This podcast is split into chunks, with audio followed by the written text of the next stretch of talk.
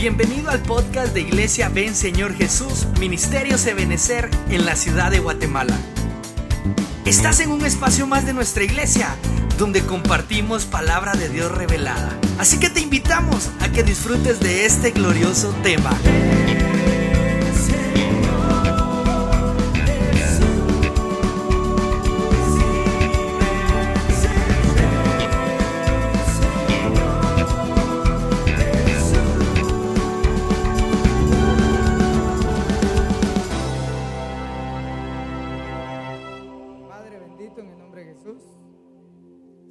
Nos unimos, nos convenimos en oración, en ruego, en súplica, clamando por aquellos hermanos que han estado enfermitos, Señor, que tú extiendas tu mano de poder en sus cuerpos, que los ayudes, que los guardes, que los restaures. Y también por aquellos, Padre, que están aquí presentes y al alcance de nuestra voz, que aquellos que han levado sus peticiones delante de ti, Padre, te clamo por ellas para que tú resuelvas conforme a tu voluntad, Señor. También pongo en tus manos mis peticiones, mis necesidades, por mi familia, por esta congregación y por las que cubrimos, en el nombre de Jesús. Trae tu buena palabra, tu consejo oportuno, Señor, para la edificación de tu iglesia, en el nombre poderoso de Jesús. Amén, amén y amén. Dame una ofrenda de palmas fuertes al Señor. Gloria a Dios. Esta noche yo quisiera compartirles un tema. Eh, yo sé que usted sabe que a usted Dios lo ama, ¿verdad? ¿Cuántos saben que Dios los ama?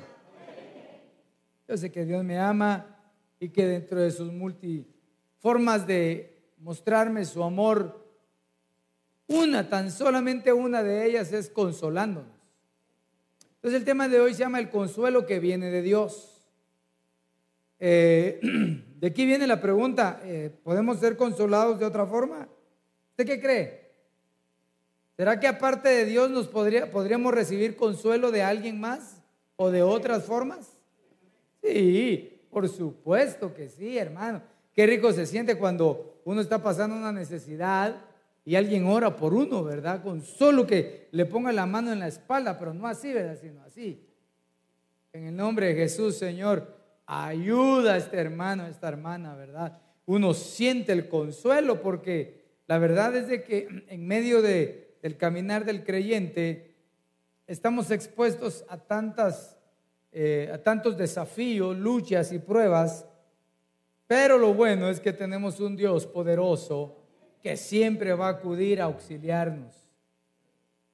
Y me llamaba la atención una de las profecías porque yo podía más o menos ir analizando algunas cosas y decir que Dios siempre tiene misericordia por todos, por todos, por todos, buenos, malos, feos, gordos, guapos, chaparros, por todos tiene Dios misericordia. Eh, pero hay principios bíblicos que nos permiten a nosotros disfrutar de otro nivel de bondad de parte de Dios. Y me refiero al hecho de que cuando uno eh, se mantiene cubierto, tiene una cobertura, uno está protegido. Yo, yo, yo no sé cómo usted se siente, pero yo me siento abrigado, protegido por Dios. ¿Cuántos se sienten protegidos por Dios? Ah. Yo me siento protegido por Dios, pero siento la protección de Dios porque soy un hombre bajo cobertura. Tengo un pastor que me cubre y que amo y que respeto. Y eso me hace sentir protegido por Dios porque es un principio bíblico. Y yo sé que muchos que a veces no creen en lo de la cobertura, ni siquiera creen en la necesidad de estar en la iglesia. Yo sé que Dios los ayuda, pero es tan distinto cuando uno se siente protegido por estar en el orden de Dios.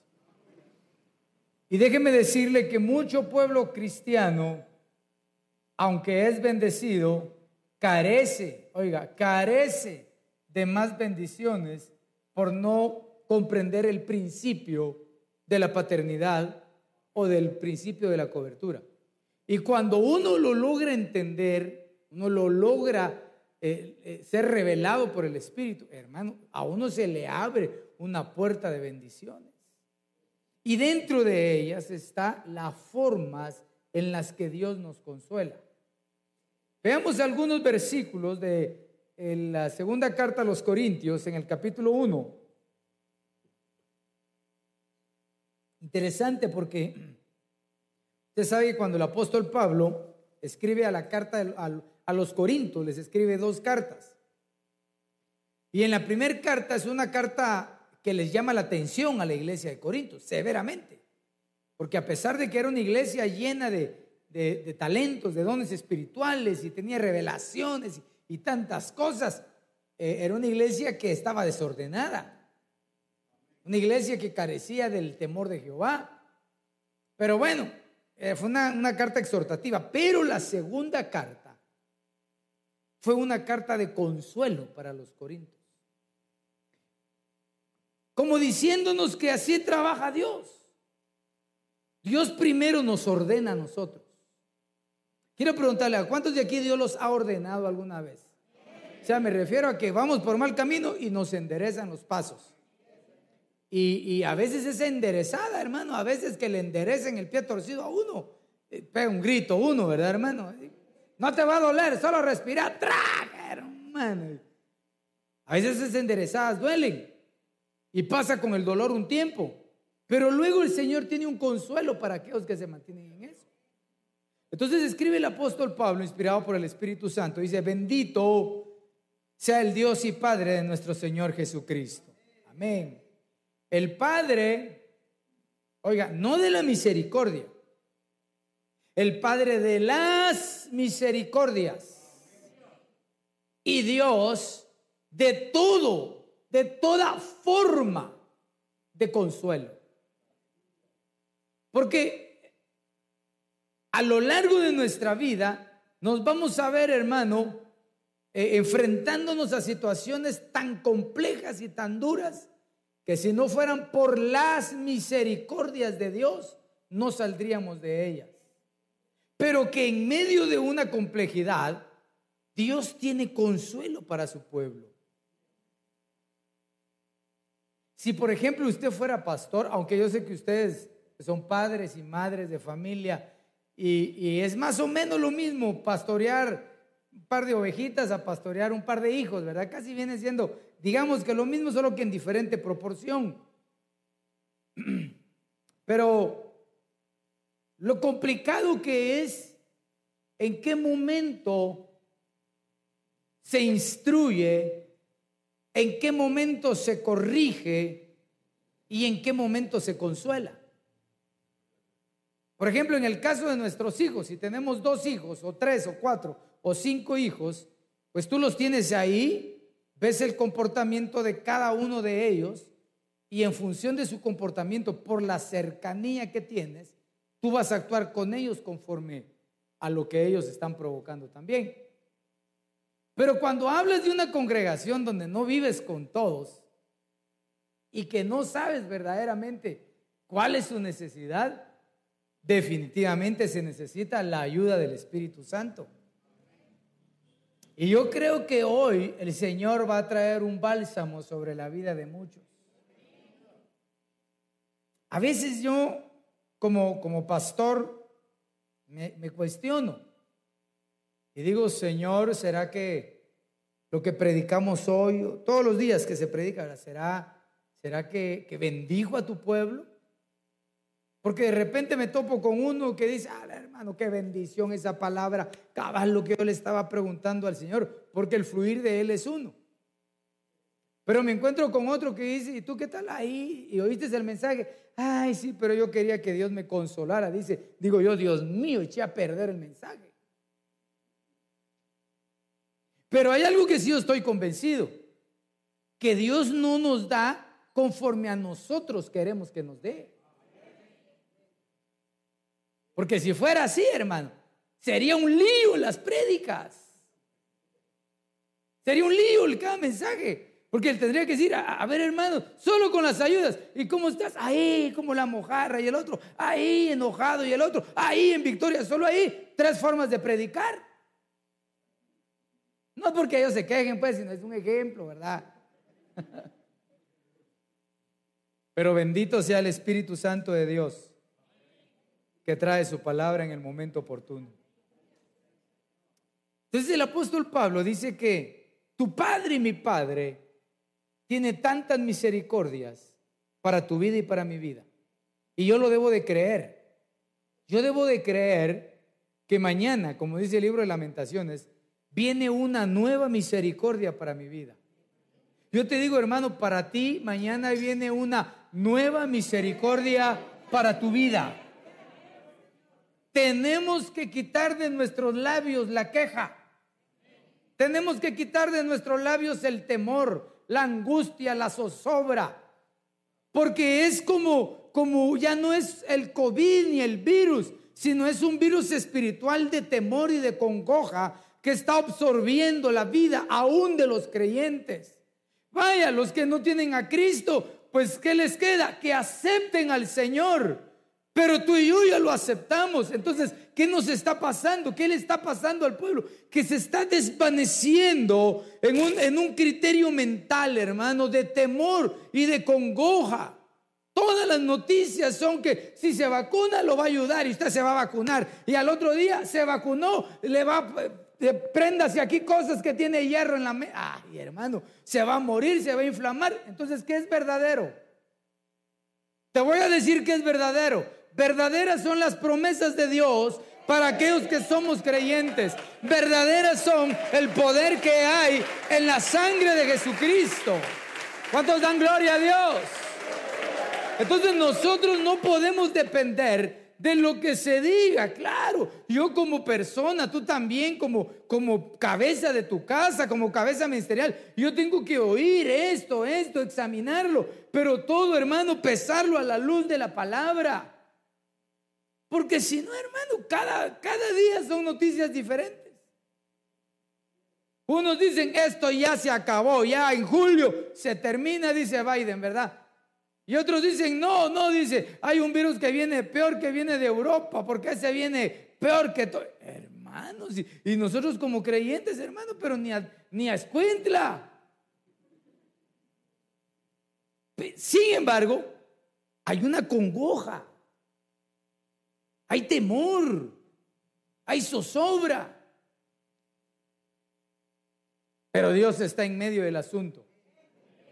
Entonces, recuérdate, mañana hay una nueva misericordia para tu vida y para los tuyos. Luego continúa el apóstol escribiendo. Bueno, dice, Dios de todo consuelo, que nos consuela en todas, diga conmigo todas en todas nuestras tribulaciones, esos momentos apremiantes, esos momentos difíciles, esos momentos de turbación, esos momentos de llanto, de dolor, de enfermedad. Hay un Padre maravilloso que nos consuela en todo momento y en toda circunstancia. La pastor, ¿no sería mejor que me dé fuerza para que no me consuele? No, no, no. Porque Dios tiene el control de todos nosotros. ¿Por qué cree usted que, cuando eh, nace un bebé, eh, a la que se busca es a la abuela para el consejo?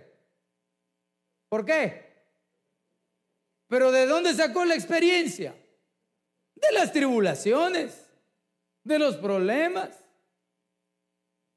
Ahí están los patojos que tienen el primer niño. No saben ni qué hacer por, solo porque tiene hipo y no saben cómo quitarles el hipo. Y la abuela, hermano, dice, ah, no, eso es porque tiene frío. ¿Cómo va a tener frío? Lo envuelve y le quita el hipo. Uy, dice el otro. Ah". Entonces, tus problemas, mis problemas, las tribulaciones, los desiertos en los cuales somos sometidos tienen un propósito divino para tu vida y para los que nos siguen a nosotros. Por eso aquella persona que está en medio de una tribulación y un desierto y lo que hace es tirar la toalla, irse, apartarse, quejarse, blasfemar contra Dios, pelear con los hermanos. Ah, a mí los hermanos ni me aman porque ni me llaman y ahora estoy súper atribulado y nadie me visita. No, es que ese no es el principio. Ahí no vas a aprender nada. Lo único que va a pasar es que tu copita se va a empezar a llenar de amargura, se va a empezar a llenar de resentimientos y después a quien le va a costar sacar eso es a la misma persona, a nadie más. Qué bonito sería, hermano, que yo dijera, me viene una prueba y Dios me dijera, bueno, ¿quieres esta prueba? No, Señor, esa es para tal hermano. A él le cae bien, a él le va bien. Sobre todo si es una prueba grande, al que más mal me cae. No, nadie me cae mal, va, es un decir, va. A tal hermano que le vaya ahí esa prueba. No, Dios sabe a quién le manda las pruebas. Mi hermano, pero si hasta en el mundo dice que Dios sabe por qué los sapos están debajo de las piedras, hermano. Entonces, no es casualidad lo que te está pasando o lo que me está pasando. Lo que pasa es que Dios tiene un propósito para esto. Pastor, ¿y cuál es el propósito? No lo sé. Eso sí no te lo puedo decir yo. Porque puedo decir que yo te diga, ah, el propósito es para quitarte el orgulloso. Ah, tranquilo, pastor. Ah, ya, ya vio, pues ese es un propósito. O dígame si no, Dígame si no, si cuando lo están agarrando a uno así como toalla mojada, hermano, no es porque a veces hemos sido algo creíditos. entonces no estoy tan mal.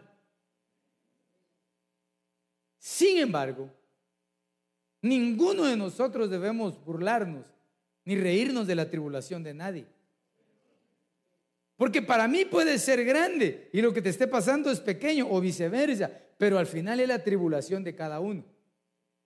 Ahora, lo que a nosotros nos resta es que en ese momento clamemos la bondad del Señor. Hermano, quiero recordarte que allá, allá hay un trono hermoso en la patria celestial y hay un Dios tan grande que tiene oídos y que tiene, hermano, extendidos esos oídos a las oraciones de los justos. Entonces dice que nos consuela en medio de todas nuestras tribulaciones, para que podamos consolar nosotros a todos los atribulados con el consuelo con que nosotros mismos somos consolados por Dios. Entonces, oiga lo que le voy a preguntar. ¿Cuántos quieren ser consolados por Dios? Ah, o sea que ya sabe que le va a llevar la tribu. Pues sí, porque no hay consuelo si no hay tristeza. Si está contento y le llegan a consolar, quítate loco, a usted, a cualquiera. No, pero cuando hay tristeza, que venga el consuelo. Sin embargo, aquí dice que Dios nos va a empezar a consolar. ¿Cuántos han recibido el consuelo de Dios en medio de las tribulaciones? Ah, hermano, eso es glorioso, glorioso, glorioso, hermano. Ahí no importa si te habló alguien o te hablaron 20, pero si recibiste, sentiste el abrazo de Dios, la voz del Señor te habló a tu mente, a tu corazón, a través de la palabra, en un sueño, hasta en un canto, hermano que nunca habías oído o lo habías oído hace mucho tiempo y encendiste la radio y lo empezaste a escuchar y ahí te empezó el Señor a ministrar. No digas, ay, aunque sea este que me consuelo, no, es Dios el que utiliza cualquier metodología para consolarnos a nosotros. Pero tiene una finalidad, que yo ahora vea a este atribulado y lo consuele. No que me una a su desgracia. ¿Sí? O menos aún que sea apático a su situación. Ahí, pastor, que cada quien se tape con la chamarra que pueda. No, no, no. Si yo he recibido consuelo, yo tengo que aprender a consolar a otros de la manera en la que Dios me consoló. Entonces te das cuenta que Dios, Dios, a unos los consuela. ¿Sí? Primer parte. ¿Está llevando el hilo? Ah? Y a otros son consolados no por esta parte directa, sino por alguien que recibió el consuelo de Dios. Entonces es importante estar bajo cobertura. Hermano, es que el principio del Señor es extraordinario, porque así como abundan en nosotros los padecimientos de Cristo o en Cristo, así por Cristo también abunda nuestra consolación. Qué lindo, hermano. Por eso, hermano, hasta, hasta los piratas, ¿verdad, hermano? Que son malignos, ¿verdad, hermano? Que andan todos chajaseados y con una pata de palo, ¿verdad, hermano? El, triunfo de ellos son las cicatrices, ¿verdad, hermano, de, de tanto pleito, pero lograron salir. Así somos nosotros, no somos piratas, somos genuinos, ¿verdad, hermano? Pero con señales, hermano. Por eso el apóstol Pablo dice, si alguien tiene señales, cicatrices del Evangelio, soy yo. Vaya, él las tenía físicas. Tal vez nosotros no tengamos ni siquiera un cinchazo por predicar el Evangelio, hermano pero sí hemos pasado muchas tribulaciones y muchas situaciones difíciles que a muchos por nada se apartan del Evangelio. Pero tú, ¿por qué estás aquí? Porque eres muy inteligente, eres muy capaz, fuiste muy espiritual, oraste más que todos. Qué bueno que lo hiciste, pero yo te voy a dar la respuesta genuina. Tú y yo estamos aquí por la bondad y por la misericordia de Dios. Porque a pesar de que otros no aguantaron, Dios te dio a ti la fuerza y tú fuiste entendido en aprovecharla para caminar y no salirte del Evangelio. Porque hay gente, hermano, que por nada se va del Evangelio. Y hay otros, hermanos, que con pata de palo y con cicatrices en la cara seguimos adorando y bendiciendo y perseverando para llegar a la final meta. ¿Cuántos dan gloria a Dios? Así que, adelante, mis amados hermanos. No hay que desmayar, ahora menos que nunca. Hay que ser valientes. Ah, cuando, cuando vino el profeta, ¿verdad? Y lo acaba de ministrar, amigo, en alabanza. Los gritos de júbilo y los gritos de, de, de, victoria de los valientes. ¡Ay, hermano, pero que sea verdad! ¿Verdad? Hermano, cuando dice la Biblia que se levanten los valientes, pero que se levanten a qué? A gritar. No, para gritar, hermano, los montón hay allá. Aliéntese aquel hermano en el Evangelio, en el reino de Dios, calladito, pero ahí camina. Ahí camina. Cae uno y él sigue adelante. Ella sigue adelante. Ni bulla hace. Por eso es mejor los que menos bulla hacen, porque son más seguros. Bueno, sigamos pues, mejor. ¿Qué nos produce tristeza? Uh, ¿Cuántas cosas, verdad? Pero veamos algunas. La incapacidad de comprender una situación mala. Génesis capítulo 40, verso 6 en adelante. Bueno, desde el verso, desde el primer versículo. Nos habla cuando eh, está en la prisión José como él era el encargado, ¿verdad? Seguramente andaba viendo las otras cárceles y cuando llega de mañana encuentra al copero y al panadero. Y les dice, ¿y ustedes por qué están tristes? Dice. ¿Ustedes por qué tienen esa cara? Porque la tristeza sale a la cara.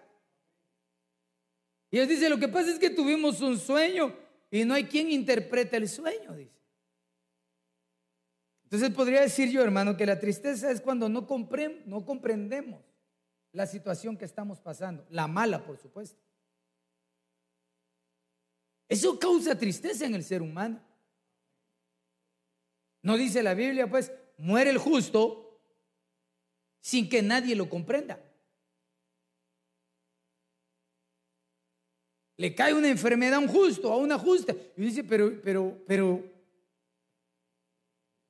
pero, ¿por qué?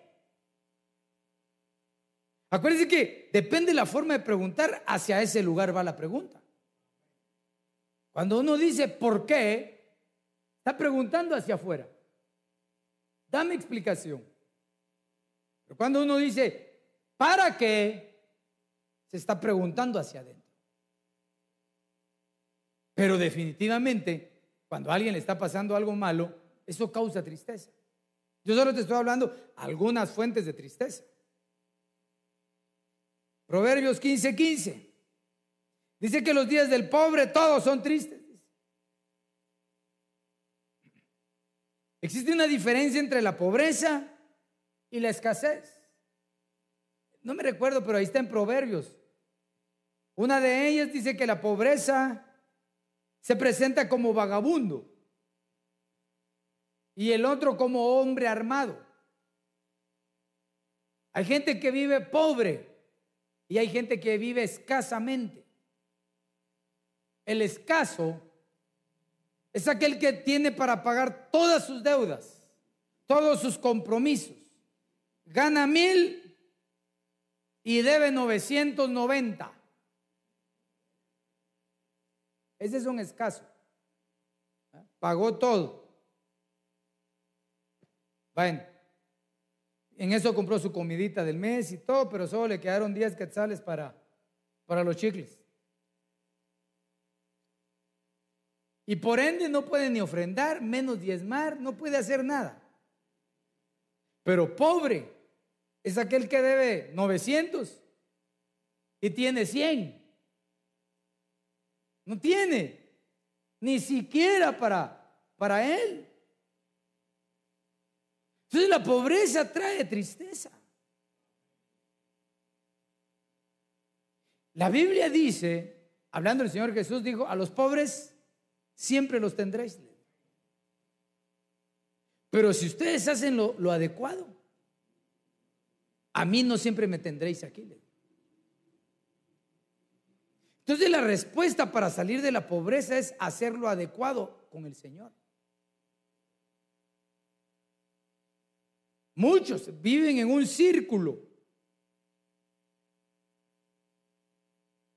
de créditos, de pagos, de deudas, hermano sacan un clavo, meten otro, de ahí sacan uno más grande y, meten uno grande y nunca logran romper ese ciclo.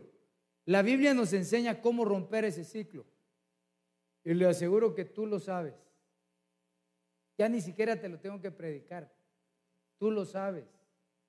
Yo lo sé. La Biblia me lo enseña. El principio es sencillo. Pero necesitamos entenderlo y bajar para que entonces no haya tristeza. Yo le ruego al Señor, si hay alguien que está en pobreza, que el Señor lo ayude a salir de la pobreza. Y si alguien está escaso, que Dios lo ayude a salir de la escasez. Pero tú tienes que hacer lo correcto. Porque siempre queremos que Dios haga lo correcto, pero no queremos nosotros hacer lo correcto. Las noticias inesperadas, Mateo 17. Ah, ese es tremendo porque dice que estando Jesús reunidos en Galilea con sus discípulos, Él les dijo que iba a ser entregado en las manos de los hombres y que lo matarían y que al tercer día iba a resucitar, pero como que ellos no entendieron la palabra resucitar. Y dice la Biblia, entonces ellos se pusieron tristes. Entonces, hermano, hay noticias terribles en la vida. ¿Nunca recibió usted una noticia fea? Sí, yo sí.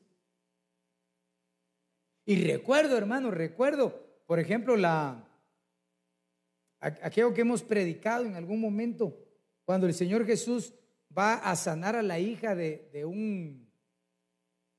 Eh, ¿Quién era este? De Jairo. Ah, sí, sí, la, sanar a la hija de Jairo.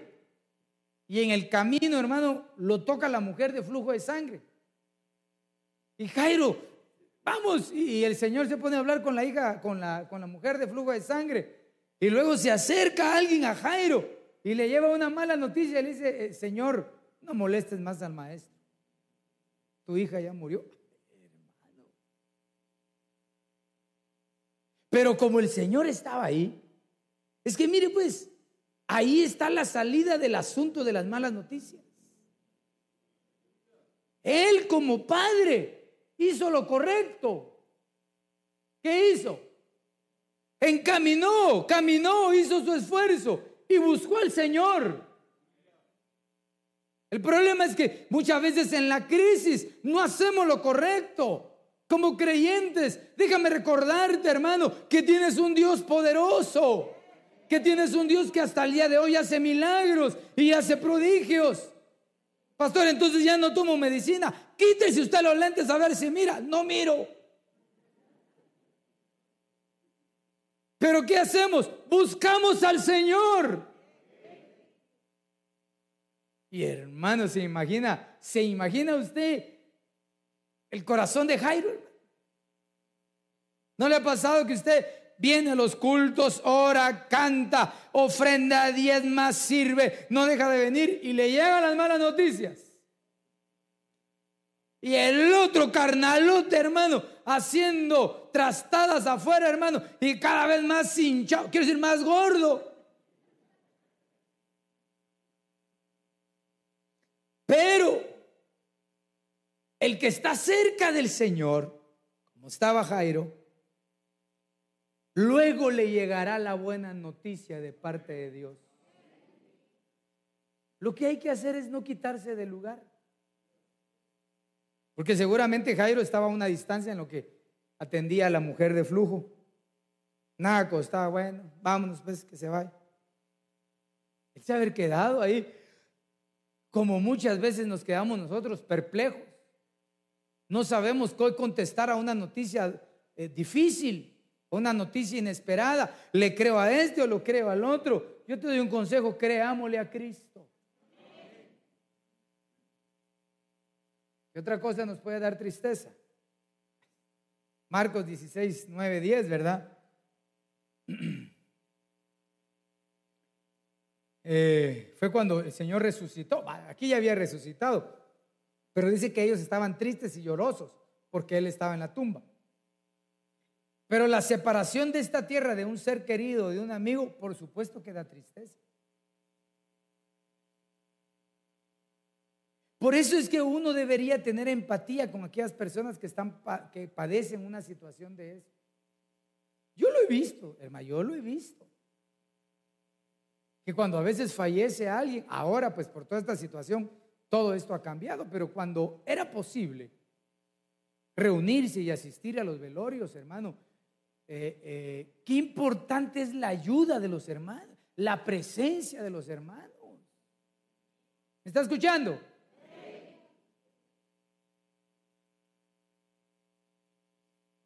Porque de alguna forma uno lleva consuelo.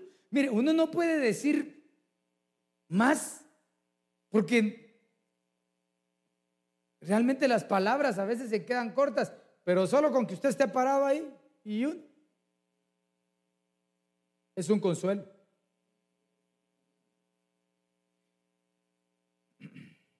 Ahora Dios, en cualquier tipo de tristeza, no tiene solamente una forma si no tiene fuentes de consolación. Si no fuera por el Señor, hermano, seguramente muchos de los que estamos aquí ya nos hubiéramos vuelto locos, ¿viste? De veras.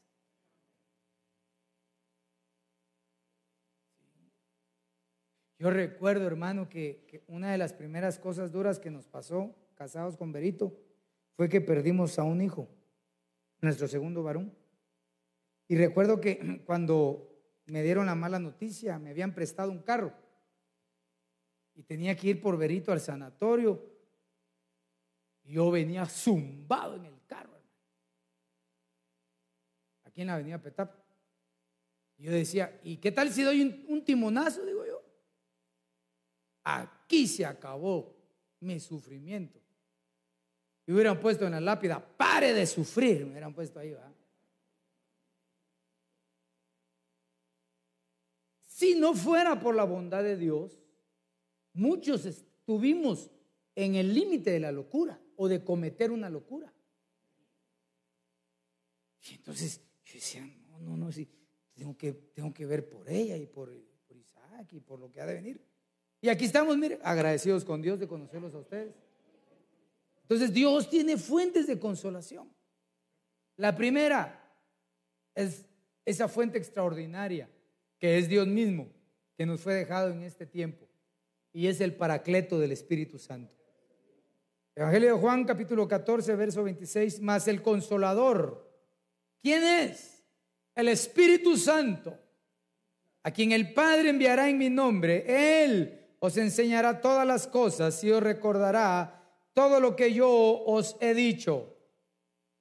Fuente divina, porque el Espíritu Santo no es solamente la tercera persona de, la divinidad, ni es solamente un poder. El Espíritu Santo es Dios. Así lo dice la Biblia. Primera de Juan 5, 7. Porque tres son los que dan testimonio en el cielo, el Padre, el Verbo y el Espíritu. Y estos tres son uno. Entonces tú tienes que entender, tienes que saber cómo orar, a quién pedir. Cuando uno empieza a tener entendimiento en la oración, su oración va con mejor dirección.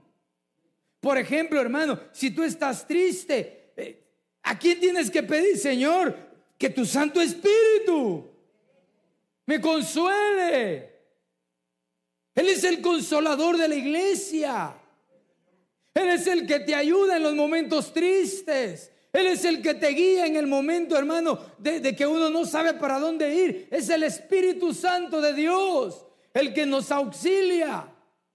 Por eso yo te digo, no estamos desamparados, no estamos en la orfandad, tenemos a un Dios maravilloso y el Espíritu Santo ahora está consolando a su pueblo. Hermano, no es tiempo de quejarse, no es tiempo de irse para atrás. Es tiempo que si estás en una crisis, entiendas que el Espíritu Santo está en medio del cuerpo de Cristo para consolarlo.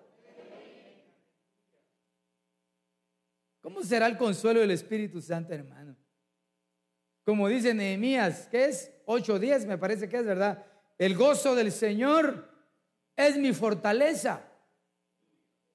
Es decir, no entiendo cómo es que estoy pasando una crisis, no entiendo por qué eh, me está pasando esto, me sucedió lo otro, pero, pero así a escondidita le quiero decir a alguien que yo siento paz en mi corazón, que yo siento algo que me está fortaleciendo, no sé qué es, yo te voy a decir qué es, es el Espíritu Santo que te está consolando, que te está fortaleciendo, que te está sosteniendo. Él nunca te va a abandonar, hermano y hermana. Aún en los momentos que te has sentido solo y sola y en la noche solo con tu almohada, quizás derramando lágrimas, tal vez de dolor, de queja de tristeza, ahí está el Espíritu Santo de Dios enviado por el Padre para consolarte. Aleluya. Dale palmas fuertes a Él. ¿Cómo puede un hombre una mujer consolar a otro en medio de su desgracia.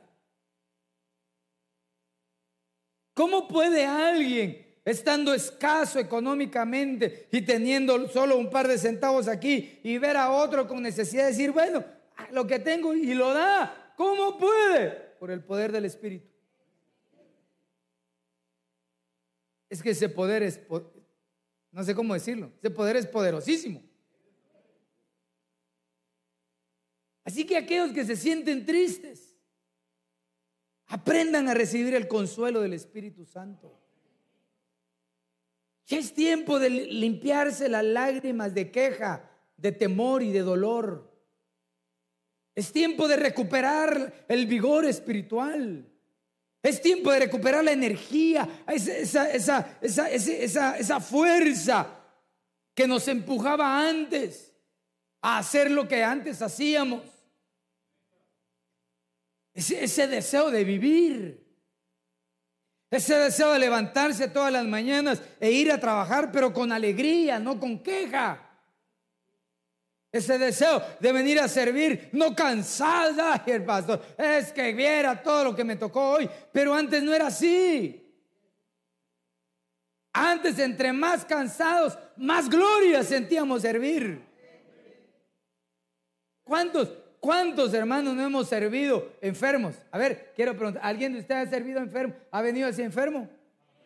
Ha venido con cólicos, aquellos cólicos que, hermanos, lo hacen sudar frío, pero cuando está en su servicio ya ni cólico le da. el Espíritu Santo está a tu favor. Y quiero decirte que Él ya no está sobre nosotros como antiguo testamentariamente era, ahora está en nosotros. Así que dale lugar al Espíritu. Dale lugar a que Él te consuele. Es que, es que me paso muy triste. Háblale, háblale. ¿O no oye el Espíritu? Háblale. Dile cómo te sientes. Dile lo que sientes. Él ya lo sabe. Pero le tienes que hablar. ¿Por qué? Porque eso va a despertar la comunión. Cuando tú sientes, hermano, las cosas cambian. Si así hasta hacía aquel canto antiguo, ¿verdad? Orando, orando, todo cambia, las cosas cambian. Segunda de Corintios 1:5. Porque así como los sufrimientos de Cristo son nuestros en abundancia, mire, ese apóstol Pablo le tocaba duro. Así también abunda nuestro consuelo por medio de Cristo. El Señor Jesucristo también, por supuesto, ¿verdad? Ni, que estuviéramos separados, no, no. Él también trae consuelo a nosotros. Mire, aquellos que, que tienen problemas con áreas en el alma y en el cuerpo, tal vez sexuales, de carácter o de índole de, de así de, así feas, ¿verdad? El Señor nos dejó ejemplos. Por eso dice que no hay tal sumo sacerdote como nuestro sumo sacerdote. Que pasó todas nuestras aflicciones, pero sin pecado. Pero a eso hace que Él se compadezca de nosotros. Hermano, por muy difícil, muy colorado que te pongas, Dios siempre sabe en qué estamos fallando. Para Él no es oculto. Pero Él, en Él hay abundancia de consuelo. Romanos 15:4, porque las cosas que se escribieron antes para nuestra enseñanza se escribieron, a fin de que por la paciencia y la consolación de las escrituras tengamos esperanza. Es que mire, ves, yo no sé si a usted le ha pasado en algún momento que ora y no siente nada. Primero se le saca la boca de la saliva y no sintió nada. O está orando y pierde el rumbo de la oración. O llora y llora y llora y llora y no tiene respuesta. Bueno, también están las escrituras que te consuelan. Entonces cuando yo, cuando yo oigo esos, esos silencios, me recuerdo aquel versículo de uno de los profetas menores del Antiguo Testamento que dice, porque Jehová calla, ¿por qué calla Dios? Por amor. Jehová calla por amor. Pastor, pero yo estoy buscando la respuesta, pero ¿y si Dios no quiere hablar?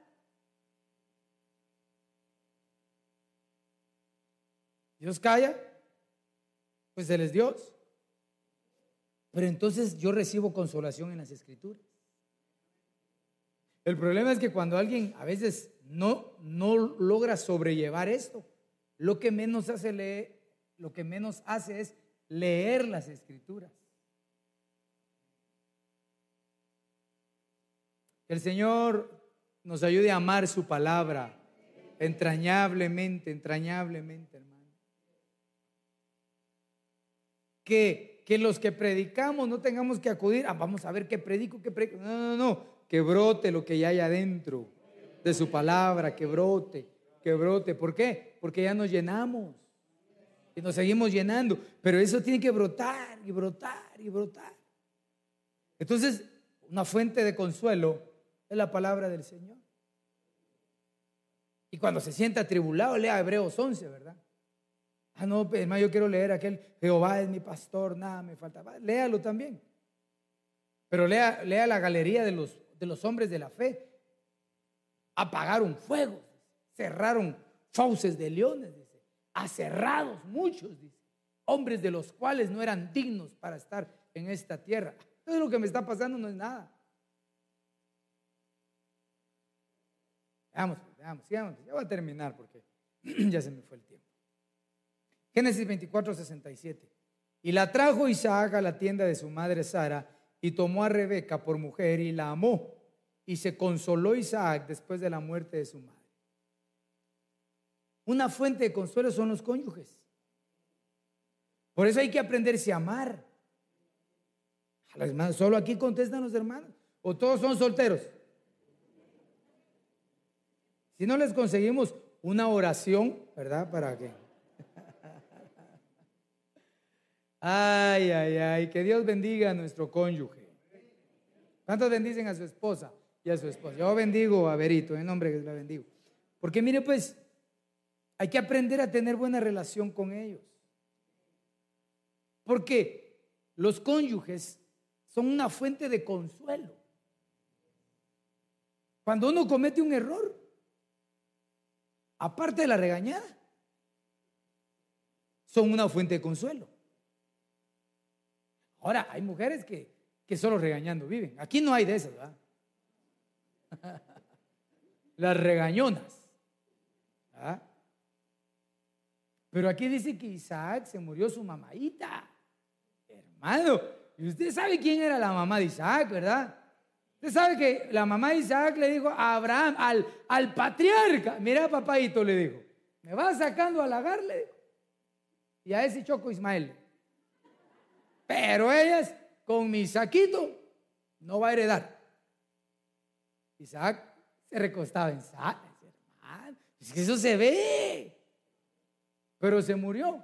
¿Y en quién se consoló Isaac? ¿En su mamá? No, en su cónyuge. Entonces hay que aprender a amar a los cónyuges. Pastor, yo no tengo. Bueno, el Señor es tu esposo, es tu marido, para las solteras o viudas, pues.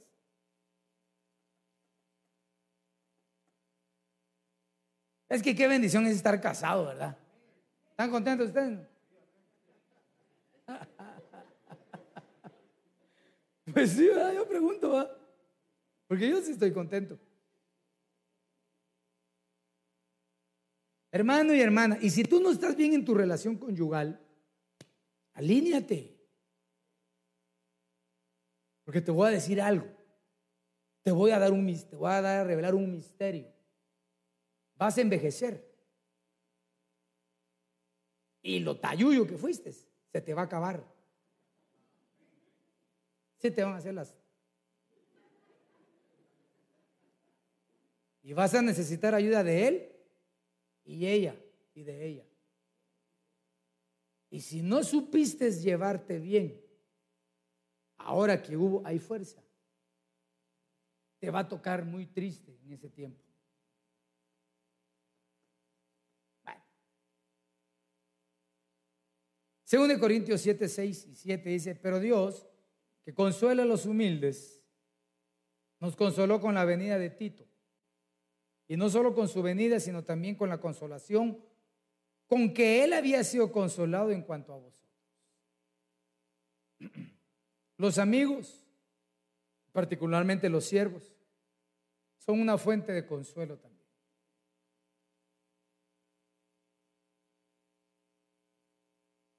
Digamos los que son padres aquí, cuando, cuando tienen un problema y están tristes,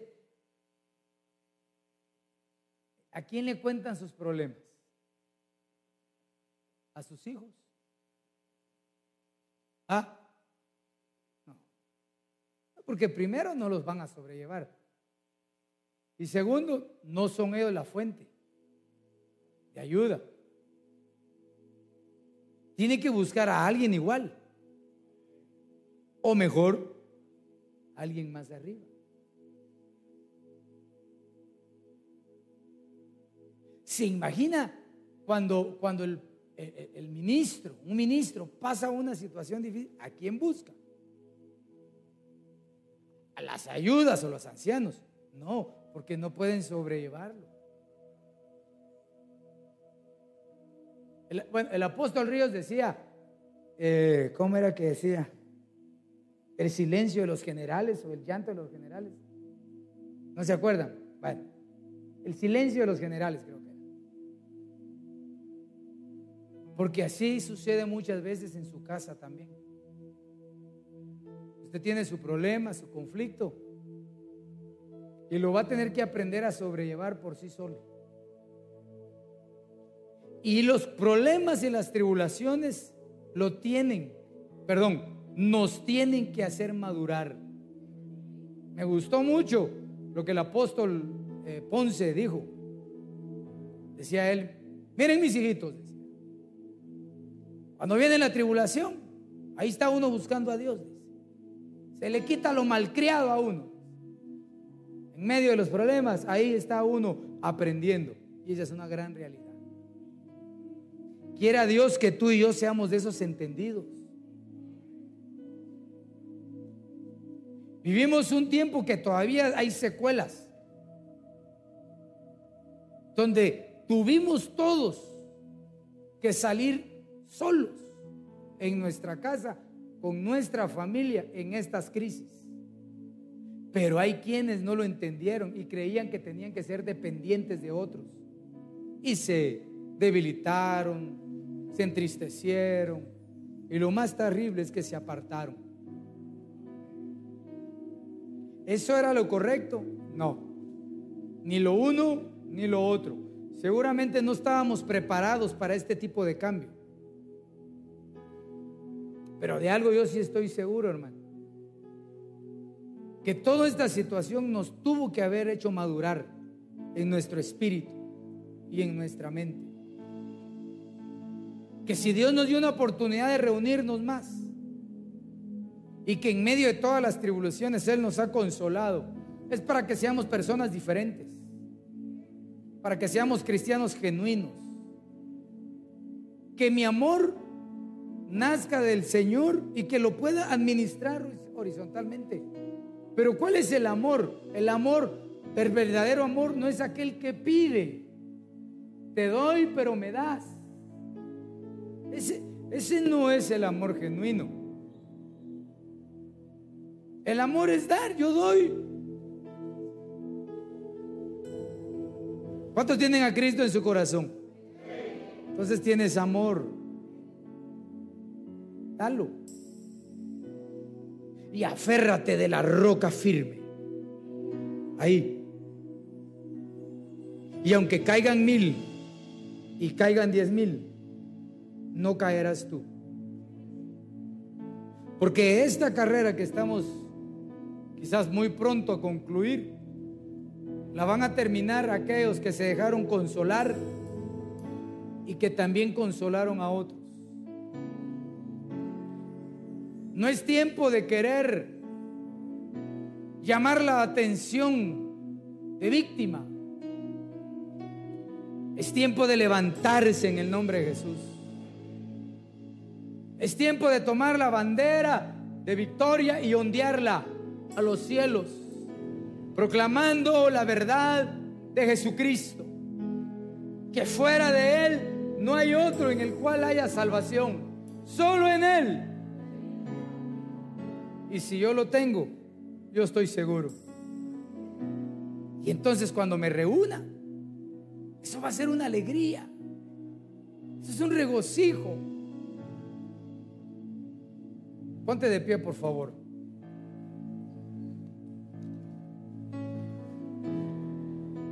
El Señor cumplió esta profecía. Cuando vino a la tierra y dijo, el Espíritu del Señor Dios está sobre mí porque me ha ungido el Señor para traer buenas nuevas a los afligidos. Me ha enviado para vendar a los quebrantados de corazón, para proclamar libertad a los cautivos y liberación a los prisioneros. Para proclamar el año favorable del Señor. En ese año estamos. ¿Me escuchaste? Estamos en el año favorable del Señor. Y en ese año, ¿qué sucede? Va a haber consolación a todos los que lloran. concederá que a los que lloran en Sión se les dé diadema en vez de ceniza, corona. La ceniza era eh, la gente cuando hacía luto se ponía un manto y se echaba ceniza del dolor y de la tristeza. Pero el Señor ha prometido para su iglesia, en lugar de ceniza, una diadema, una corona en tu cabeza. Aceite, óleo de alegría, en vez de luto. Todo el mundo está en un manto de luto, pero para la iglesia de Cristo, para aquellos que creemos en Jesucristo, Dios trae un aceite de alegría, un aceite de alegría en lugar de luto.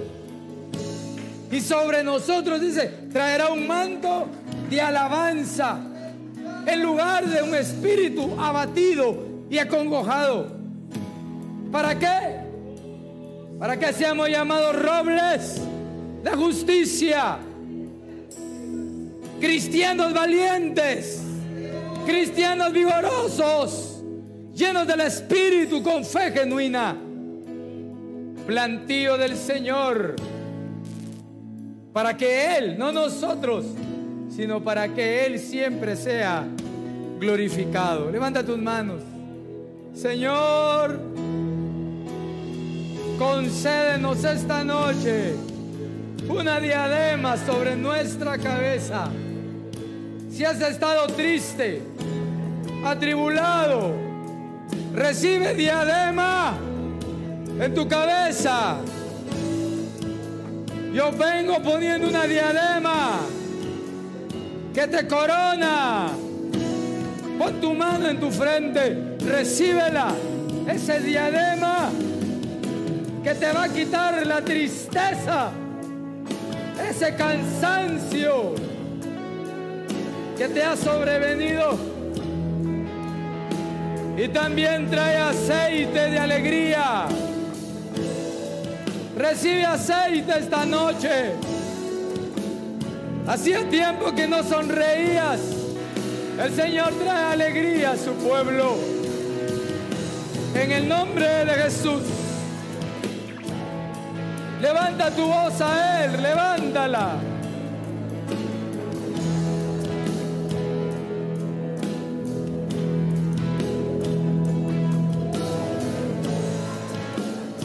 Esta noche es una noche de consuelo. Y además, aceite y alegría sobre tu vida. Un manto de gozo, un manto de alabanza. Oh, recibe ese manto. Venimos arrancando todo manto de tristeza y se ha puesto el manto de gozo. Cantemos a Él. Ah, así es. Inagotable.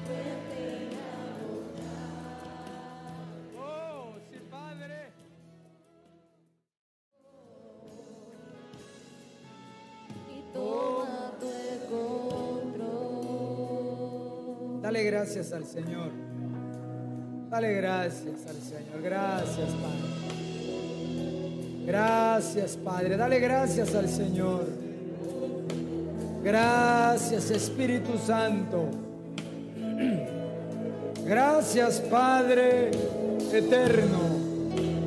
Jesucristo amado, gracias.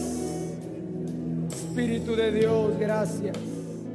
Señor, enviamos a tu pueblo con bendición a sus hogares. Yo te doy gracias por tu palabra, pues ella nos adiestra en justicia y en verdad. Te pido, Señor, que su retorno sea bendecido y que su descanso sea reparador, Señor, y que mañana podamos contemplar esa nueva misericordia.